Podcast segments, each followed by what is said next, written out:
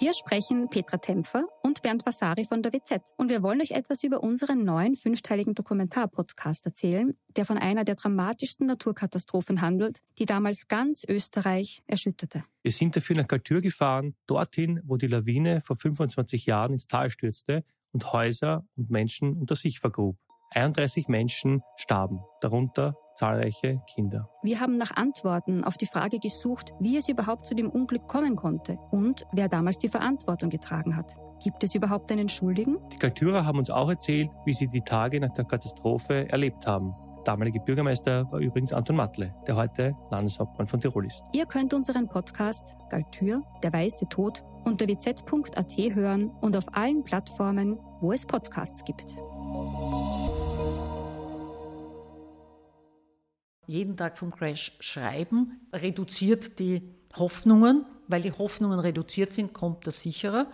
Umgekehrt gar nichts zu schreiben. Es war bei der Inflation war es ein bisschen so, dass wir auch und viele Kollegen geschrieben haben, na, das vergeht eh bald wieder. Hinter den Schlagzeilen. Ein Podcast der Salzburger Nachrichten. Inflation, Rezession und andere Gespenster. Damit befassen sich Ökonomen wie Wirtschaftsjournalistinnen derzeit ganz besonders. Und vor allem mit den Fragen, können wir im Winter heizen und wie teuer wird das Leben noch? Mein Name ist Simona Pinwinkler und ich begrüße Sie ganz herzlich zu einer neuen Folge von Hinter den Schlagzeilen. In diesem Podcast geben mein Kollege Marian Smetana und ich abwechselnd Einblick in den Redaktionsalltag der Salzburger Nachrichten. In dieser Folge spreche ich mit der Wirtschaftsredakteurin Monika Graf über die Herausforderungen in der aktuellen Teuerungs- und Energiekrise. Hallo Monika, schön, dass du heute zu Gast im Podcast bist. Hallo Simone. Ja, wohl zu Gast bin eigentlich ich, denn wir nehmen diese Folge heute direkt aus der Wiener Redaktion der Salzburger Nachrichten auf, im ersten Bezirk. Die Produktion der aktuellen Ausgabe ist noch in vollem Gang. Etwaige Hintergrundgeräusche bitte ich daher zu entschuldigen. Äh, ja, Monika, du bist seit zwölf Jahren Teil der SN-Redaktion, aber schon knapp 30 Jahre beschäftigst du dich eigentlich mit den Wirtschaftsthemen und äh, vor allem auch mit dem Energiethema. Ähm, was würdest du sagen, ist die Phase, die wir jetzt gerade erleben, mit Gasknappheit, mit Lieferengpässen, mit, den, mit der Rekordinflation, in irgendeiner Form vergleichbar mit früheren Ereignissen oder ist es auch für deine Begriffe was komplett Neues? Also in der Drastik oder in der Kombination ist es auch für mich neu, weil die letzte wirklich hohe Inflation, damals ebenfalls ausgelöst durch, eine, durch ein Energieproblem, war in den 70er Jahren. Wir haben jetzt fast wieder, noch nicht ganz, fast wieder so hohe Inflationsraten wie damals, war der absolute Rekord, war 9,5 Prozent, ich glaube 1974, ausgelöst durch die damalige Ölkrise. Und, äh, und an das können wir uns jetzt irgendwie wirtschaftshistorisch erinnern, aber natürlich oder, oder mm, noch durch die berühmte Geschichte mit dem autofreien Tag und, und, und äh, Sachen, die man auch immer wieder liest. Aber ich habe damals natürlich nicht darüber geschrieben, da war Kind. Ähm, was jetzt, was jetzt besonders ist, ist die, die Kombination mit den Lieferengpässen dazu, die aber gleichzeitig ein bisschen der Auslöser sind. Aber wie in der, in der, in der Einschätzung von sowas ist man immer wieder, ja, immer wieder damit befasst, es nicht zu dramatisieren, aber es gleichzeitig einzuordnen. Was ich schon erlebt habe, war die erste Gaskrise, nämlich Krise mit russischem Gas 2009 im Jänner.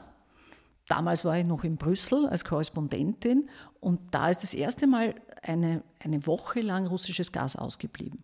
Von dort datieren auch viele Dinge, die wir heute wenn man sich dann erinnert, auch als Journalist, die wir dann heute einflechten können, äh, wie zum Beispiel die LNG-Strategie, die es in Europa gibt, die aber, wie mittlerweile viele sehen, lesen, wissen, heute nur zum Teil umgesetzt wurde, weil russisches Gas nach dieser einen leeren Woche wieder gekommen ist, wieder günstig war und alle haben weitergemacht. Das sind so Einschätzungen, die man halt wahrscheinlich einbauen kann bei diesen, bei diesen Dingen. Vielleicht noch kurz die Frage, wie vorhersehbar war diese Krise und wie schwierig ist es gerade auch für euch in dieser Zeit, Prognosen oder Einschätzungen zu treffen, wo so viele Dinge zusammenspielen? Ich würde sagen, als Journalist, man ist ja als Journalist nicht unbedingt Wirtschaftsforscher oder nicht zuständig für die Prognosen. Es ist ja im Grunde ist es eine Art Einschätzung, ähm, wird es noch schlimmer, wird es nicht so schlimm. Was, an, was war vorhersehbar? Aus, also für, für, wenn man wiederum mit den mit Wirtschaft, weil das ist das, was wir tun. Wir reden mit Wirtschaftsexperten, wir reden mit Wirtschaftsforschern der unterschiedlichsten äh, Ausrichtungen.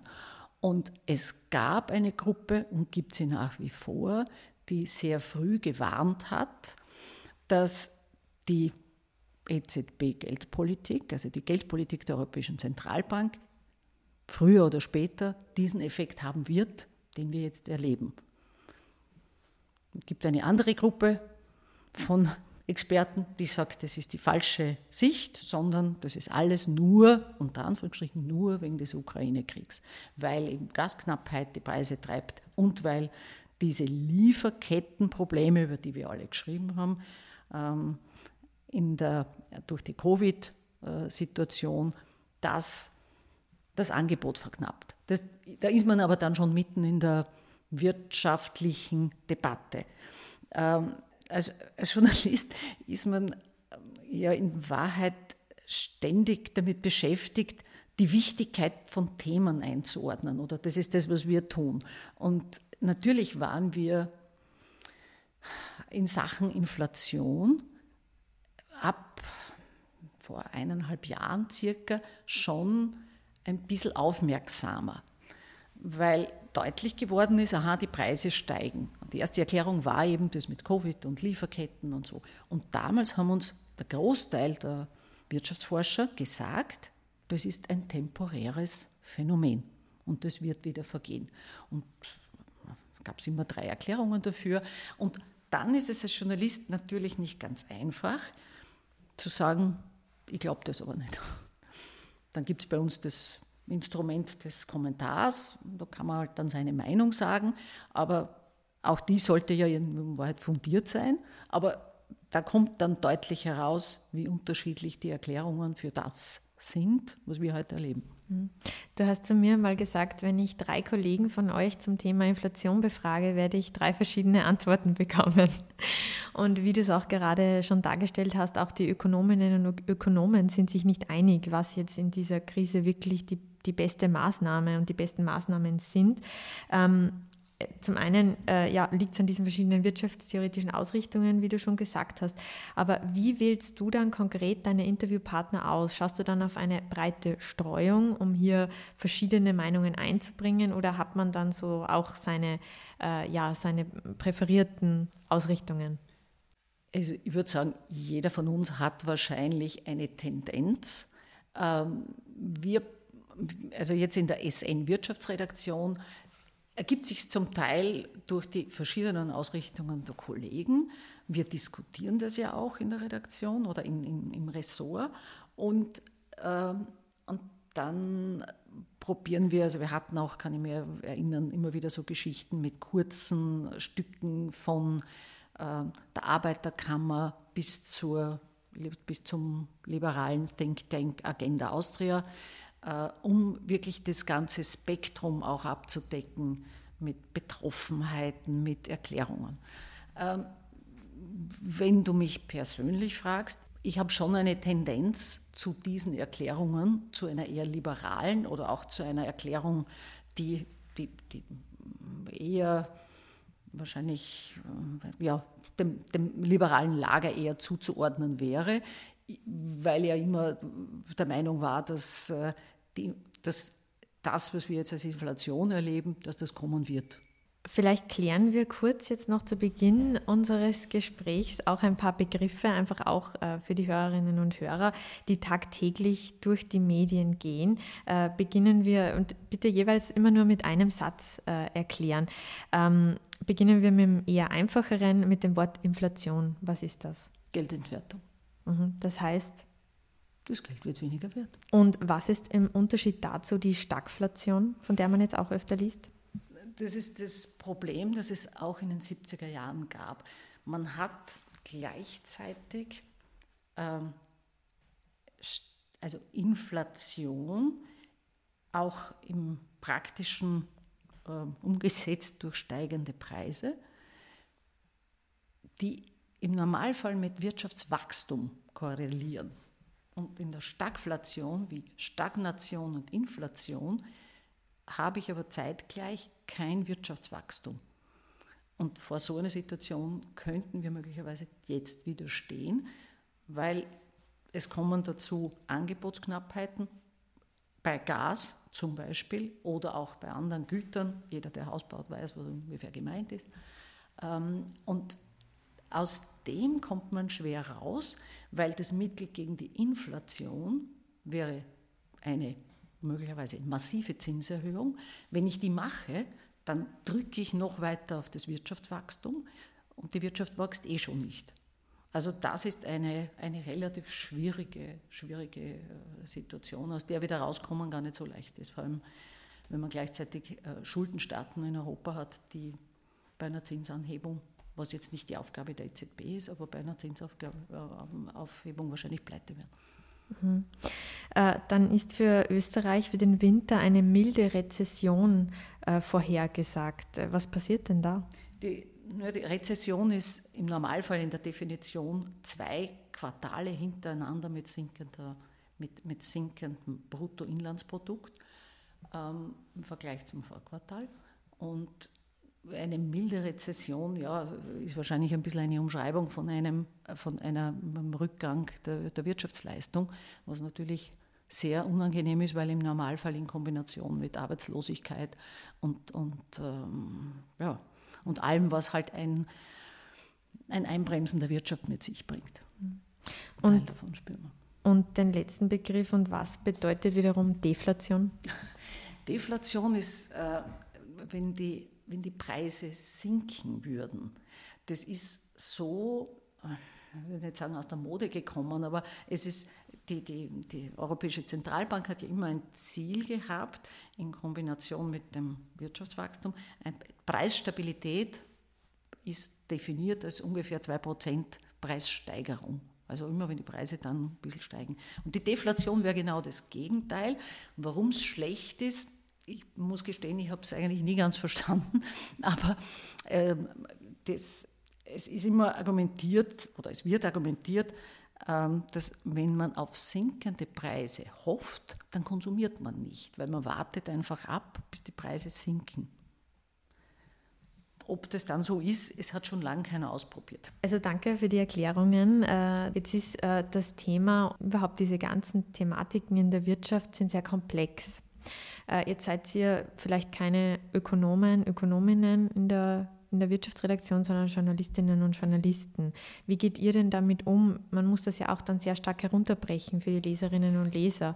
Äh, wie schwierig ist das?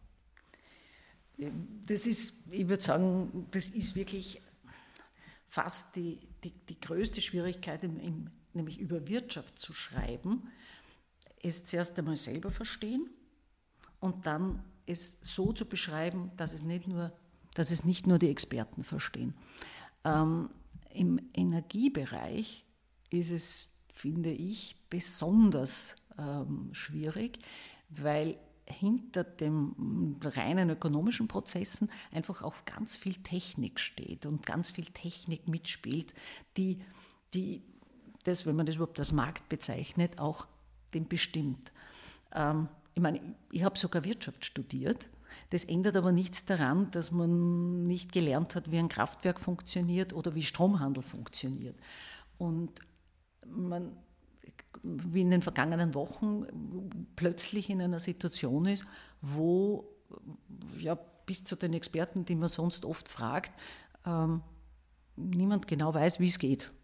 Und es Tage dauert, bis dann langsam sich herausbildet, ah, das war ja gar nicht nur Spekulation, das ist ja ein Teil von einem normalen Geschäft und wie funktioniert das? Und wer macht was besser und wer macht was schlechter. Also ich weiß, ich habe irgendwie zwei mit zwei oder drei Stromhändlern im Off the Record, also nicht, nicht zum Zitieren und nicht zum äh, Beschreiben, telefoniert, um mir erklären zu lassen, wie, wie, so, wie so ein Geschäft überhaupt geht. Das gilt für alle möglichen Dinge, auch wenn Sie über Luftfahrt oder, oder, oder weiß ich nicht, oder wenn man über Luftfahrt schreibt oder über, auch bis hin zum, zur Landwirtschaft, äh, einmal zu verstehen, was tun die und daraus dann eine Geschichte zu machen, die der normale Leser nachvollziehen kann, ist wahrscheinlich irgendwie der schwierigste Teil vom Handwerk. Ja, jetzt sind wir schon mitten im Energiethema. Eine Bedrohung ist ja immer dieses, äh, dreht Putin den Gashahn zu äh, oder nicht. Ähm, um die Versorgungssicherheit zu gewährleisten, wird jetzt auch sehr stark wieder auf Öl, Kohle oder auch Atomkraft gesetzt. Gerade jetzt auch wieder äh, in, in der Zeit ist ein, ist ein Interview mit einer Ökonomin, die sagt, also Deutschland wird ohne Atomkraft nicht durch diese Krise kommen. Äh, sind das dann äh, Schritte rückwärts im, im, in den Themen wie, wie Klimaschutz und Umweltschutz? Einfache Antwort, ja. Es ist, ähm, es ist erstaunlich, wie schnell das ging. Es ist natürlich, ja, es ist irgendwie der einfachste Weg. Und auch da, also jetzt, ich meine, journalistisch betrachtet, wir, ich schreibe jetzt seit eben zehn, mindestens zehn Jahren über alles, was ist äh, Ökoenergieausbau und, und äh, CO2-Reduktion. Und eine Schwierigkeit fand ich immer ist, alle wollen das so gern. Jeder will so gern haben, dass also die Sonne und alles ist nur mehr Wind und Sonne. Nur wer es halt einmal ausprobiert, sieht, dass die Natur nicht immer mitspielt und weil die Natur nicht mitspielt, hat es immer gebraucht, einfach einen, ein, ein, ein, irgendwas anderes, was halt in der Nacht auch Strom erzeugt oder Wärme erzeugt oder was auch immer. Und diese Dinge so zu beschreiben, dass, dass man nicht nur als, also ich, ich habe oft das Gefühl gehabt, auch zum Teil unter Kollegen, es, ist, es wirkt ein bisschen bösartig, wenn man, wenn man schreibt, na, jetzt braucht es halt vielleicht doch auch noch ein ein, ein, ein Gaskraftwerk, das über Nacht auch noch was erledigt.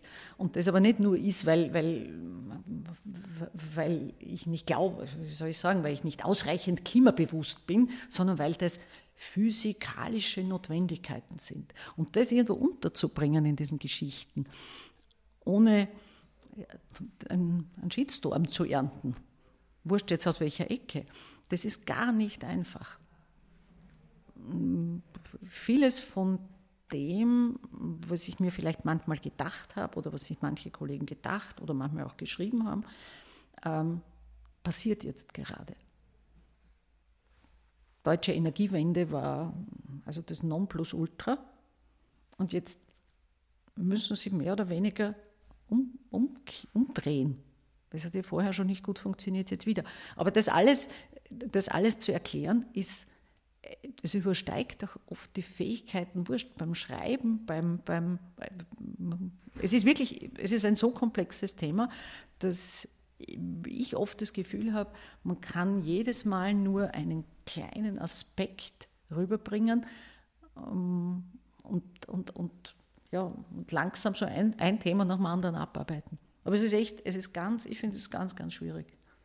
Und die, die, die, die Frage wäre ja, ähm, der, der Klimaschutz, es ist, es ist erschütternd, aber das spielt derzeit einfach keine Rolle oder keine. Ich glaube, im Klimaministerium spielt es immer noch ein bisschen eine Rolle. Ja, und gleichzeitig ist es ja auch spannend, also wir haben ja auch DSN-Leserinnen und Leser online in Umfragen befragt, dass schon sehr viele jetzt durch die Teuerungen Energie sparen und wirklich darauf schauen, dass sie das Licht abdrehen, dass sie mehr mit den Öffis fahren. Also die, ist jetzt vielleicht nicht repräsentativ, aber man erkennt schon in gewissen Teilen der Bevölkerung durch die Teuerung, ähm, dass sie jetzt dazu neigen, äh, die Energie zu sparen und damit die Kosten zu sparen. das wäre auch, also jetzt einfach wirtschaftlich betrachtet, ist der Preis ein Signal, ob etwas teuer im Sinne von wertvoll ist oder nicht. Und es ist ein Signal, ob etwas knapp ist. Also natürlich, wir schreiben, ah, der Markt dreht durch und es ist, es gibt genug Leute, die sagen, es ist wahrscheinlich ist irgendein spekulatives Element drinnen. Ich tue mich schwer von Wien oder Salzburg aus jetzt genau zu wissen, ob jetzt irgendwo im europäischen Stromhandel irgendwer irgendetwas Spekulatives macht. Aber es bildet ab, es ist knapp. Und wenn der Strompreis hochgeht, ist es nicht nur der Gaspreis, weil der ist ein Zeichen vom knappen Gas, es ist mittlerweile auch ein Zeichen vom knappen Strom. Und damit sind wahrscheinlich alle, die heute sparen oder umdenken und umlenken, soweit es überhaupt geht, klug und tun eigentlich das, was der Preis auslösen sollte. Wenn ich natürlich dann, und das ist die Geschichte, die wir letzte Woche geschrieben haben, dann eine Strompreisbremse mache, die wichtig ist, weil es den Leuten, vielen Leuten schwerfällt, nicht allen, möglicherweise aber dann natürlich den gegenteiligen Effekt wieder erzeuge. Mhm. Jetzt trifft ja die Teuerung nicht alle gleich. Natürlich die, die Niedrigverdiener äh, am, am stärksten. Äh, die österreichische Bundesregierung, du hast schon eine Maßnahme genannt, die Strompreisbremse, hat aber auch noch andere Maßnahmen wie diese Antiteuerungspakete mit den Einmalzahlungen präsentiert. Äh, vor kurzem eben auch diese Mission 11 mit, dem Energie, mit dieser Energiesparkampagne, dass jeder Haushalt eben 11 Prozent äh, also Energieverbrauch einsparen sollte und eben auch die Abschaffung der kalten Progression. Ähm, ja, jetzt, es gab Jubel, es gab Kritik. Die, den einen geht es nicht weit genug, äh, die anderen sagen, das ist die Gießkanne. Äh, wenn da jetzt eben eine Pressekonferenz nach der anderen, es werden diese Maßnahmen vorgestellt, wie geht ihr dann mit so etwas um, das alles auch einzuordnen, was da alles präsentiert wird? Man kann zum Beispiel anhand von eben Rechenbeispielen oder Haushaltsbeispielen ein bisschen zeigen, wie es funktioniert.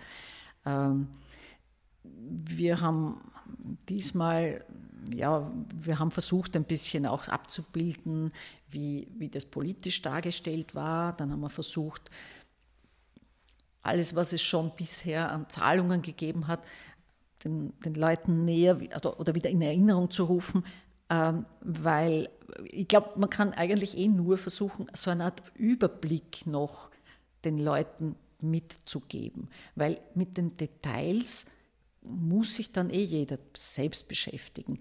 Äh, unser Thema ist ja jetzt nicht, ob ich jetzt die Strompreisbremse richtig oder falsch oder sonst was finde, sondern wie kommt man überhaupt zu einer Einschätzung? Ähm, und da gibt es wieder unterschiedliche Meinungen. Du hast es ja schon gesagt, also weiß ich nicht, das eine, die, die einen haben gerufen, das ist noch viel zu wenig, die nächsten haben gesagt, das trifft die, äh, das Geld kommt zu den Falschen. Natürlich ist bei jeder Maßnahme, das ist das, was wir halt dann wahrscheinlich eher locker diskutieren in der Redaktion und sagen, na klar, gieße ich mit, gehe ich mit der Gießkanne drüber, habe viele, die es nicht brauchen würden, wie bei den Pflanzen und andere, die noch immer verdursten. Und mache ich es ganz genau, dann sitzen wir wahrscheinlich in einem halben Jahr wieder hier und überlegen, ob es nicht vielleicht zu spät war oder oder einige vergessen wurden oder die, die, die, Handhabung so kompliziert ist, dass halt dann die, die, die Hälfte der Leute überfordert ist. Das ist wahrscheinlich, also diese, dieses politische Einschätzen, ich glaube, wenn man unsere Kommentare liest, sieht man auch ein bisschen, dass sogar wir tageweise, will ich nicht sagen, aber wochenweise schwanken und sagen, naja, notwendig war es, aber ein bisschen besser hätten wir es vielleicht doch machen können. Und ist wieder, also man könnte wahrscheinlich in jeder Zeitung heute Pro und Contra auf jeder Seite schreiben, weil man sogar in der eigenen Redaktion für jedes, also für, zu jedem Thema jemanden dafür und jemanden dagegen findet. Ja, bei vielen Menschen löst die Situation natürlich Verunsicherung aus. Also gerade äh, Personen, die vielleicht vor wichtigen finanziellen Entscheidungen und Lebensentscheidungen auch stehen. Also soll ich mir eine Immobilie kaufen? Soll ich einen Kredit aufnehmen? Kann ich mir das noch leisten? Ist es besser, ich warte noch fünf Jahre ab? Also es gibt ja die ganz viele verschiedene Meinungen auch dazu. Ähm, soll ich besser sparen oder wird das Geld da weniger? Äh, oder soll ich mein Geld investieren? Und wenn ja, wo? Und viele Menschen suchen sich da eben jetzt die, die Antworten im Internet. Es gibt auch sehr viele äh, Influencer oder selbsternannte Finanzexperten, die dann in, auf YouTube, in Podcasts oder in Blogs und so weiter ihre Tipps, ihre Finanztipps geben. Ähm, ja, welche Gefahr birgt das und wie kann ich auch erkennen, ob eine Quelle zu Finanzthemen seriös ist oder nicht? Wäre ich sehr selbstbewusst, würde ich sagen, äh, gute Zeitungen lesen bringt auf jeden Fall mehr als vielleicht ähm, auf einer Seite, wo ich keine Ahnung habe, wer das ist, warum das ist, welche Ausbildung jemand hat, äh, zu schauen. Ähm, wirklich Tipps geben. Ähm, wir, wir hier in der, in der Wirtschaftsredaktion tun es kaum. Es gibt Zeitungen, die machen das ist wahrscheinlich auch wirklich sehr, sehr, sehr gefährlich, wenn man nicht jeden Tag permanent äh, in, einem, in einem Thema in ein Thema sich vertieft, wurscht, ob das die Aktienmärkte sind oder, weiß ich nicht, kann irgendjemanden ähm, drei Anleihen raten, die dann nächstes Jahr sich ganz anders entwickeln. Also ich würde es nicht, also es ist nicht unsere Art hier, das zu tun nicht weil wir feig sind, sondern weil das einfach wirklich ein, ein, ein, ein massives Risiko birgt und ja extrem viel davon abhängt, wie ist eine Lebenssituation, was, was tut jemand. Solche Tipps zu geben, ist schwierig, deswegen findet man sie wahrscheinlich in den Zeitungen nicht so eindeutig wie im Internet, weil die im Internet müssen sich dann auch für nichts rechtfertigen. Wahrscheinlich, wenn man den Tipp befolgt hat, ist, äh, ist übermorgen der, der, Herr Influencer oder die Frau Influencerin gar nicht mehr im Netz. Ich finde einfach, es ist besser zu wissen, wer die Quelle ist, wer hinter der Quelle steht und dann auch noch mindestens fünf verschiedene oder sechs verschiedene Quellen gegeneinander abzustimmen und sich nicht auf eines zu verlassen. Das wäre wahrscheinlich das Einzige, was man heute jemandem raten kann. Hm. Welche Verantwortung tragen denn die Medien, vor allem auch Qualitätsmedien, auch wie die Salzburger Nachrichten, ähm, an dieser Situation? Denn je öfter man schreibt, es wird alles teurer, desto, es wird immer schlimmer, desto mehr horten ja dann vielleicht auch Menschen gewisse Dinge oder auch Unternehmen äh, und desto teurer wird es dann wieder. Also äh, ja, äh, befeuern wir als Medium diese Krise dann noch weiter? Ich, ich fürchte ja, aber an sich ist Wirtschaft, also Wirtschaftswissenschaft, war immer ein ganz großer oder ist ein großer Teil Erwartung. Vieles davon wird ja dann erst im Nachhinein bewertet. Und aus der Erwartung, die spielt auch in der Inflation eine riesige Rolle, ähm, aus der Erwartung folgt die Entscheidung. Und weil ich ja die, weil ich, wenn, ich was, wenn ich entscheide, ob ich jetzt ein, ein Grundstück kaufe oder ein Haus kaufe oder auch nur äh, ein, ein, ein, weiß ich nicht, eine, erfinden wir irgendetwas, äh, den Gasversorger oder Stromversorger wechsle, dann erwarte ich ja, dass sich das so oder so entwickelt. Unser Problem ist, wir wissen natürlich nicht, was kommt, also können wir unsere Erwartungen immer nur linear weiterdenken im Großen und Ganzen, weil niemand denkt, also ich nicht, bei der Immobilie denkt niemand Erdbeben. Das wäre ja auch verrückt, wenn wir so denken würden. Das heißt aber, wir denken immer einfach linear weiter und deswegen können wir wahrscheinlich nicht, nicht, nicht, nicht tatsächlich kluge Entscheidungen treffen. Wir können einfach nur auf Basis unserer Erwartung Dinge entscheiden und es entwickelt sich dann auch so, wenn alle Leute sagen, ich kaufe lieber keine Immobilie, weil die Preise werden sinken, dann wird keiner Immobilie kaufen und die Preise werden sinken. Also aus dem, diese zwei Dinge spielen einfach zusammen. Wirtschaftswissenschaften sind eigentlich keine Wissenschaften, sondern sind so soziologische Einschätzungen, was alle glauben und dann sich daraus ergeben wird. Wenn alle glauben, super, die Preise werden von den Immobilien, meine Immobilie wird mehr wert werden, das ist super, dass ich das kaufe, dann werden es raufgehen, weil alle kaufen. Mhm.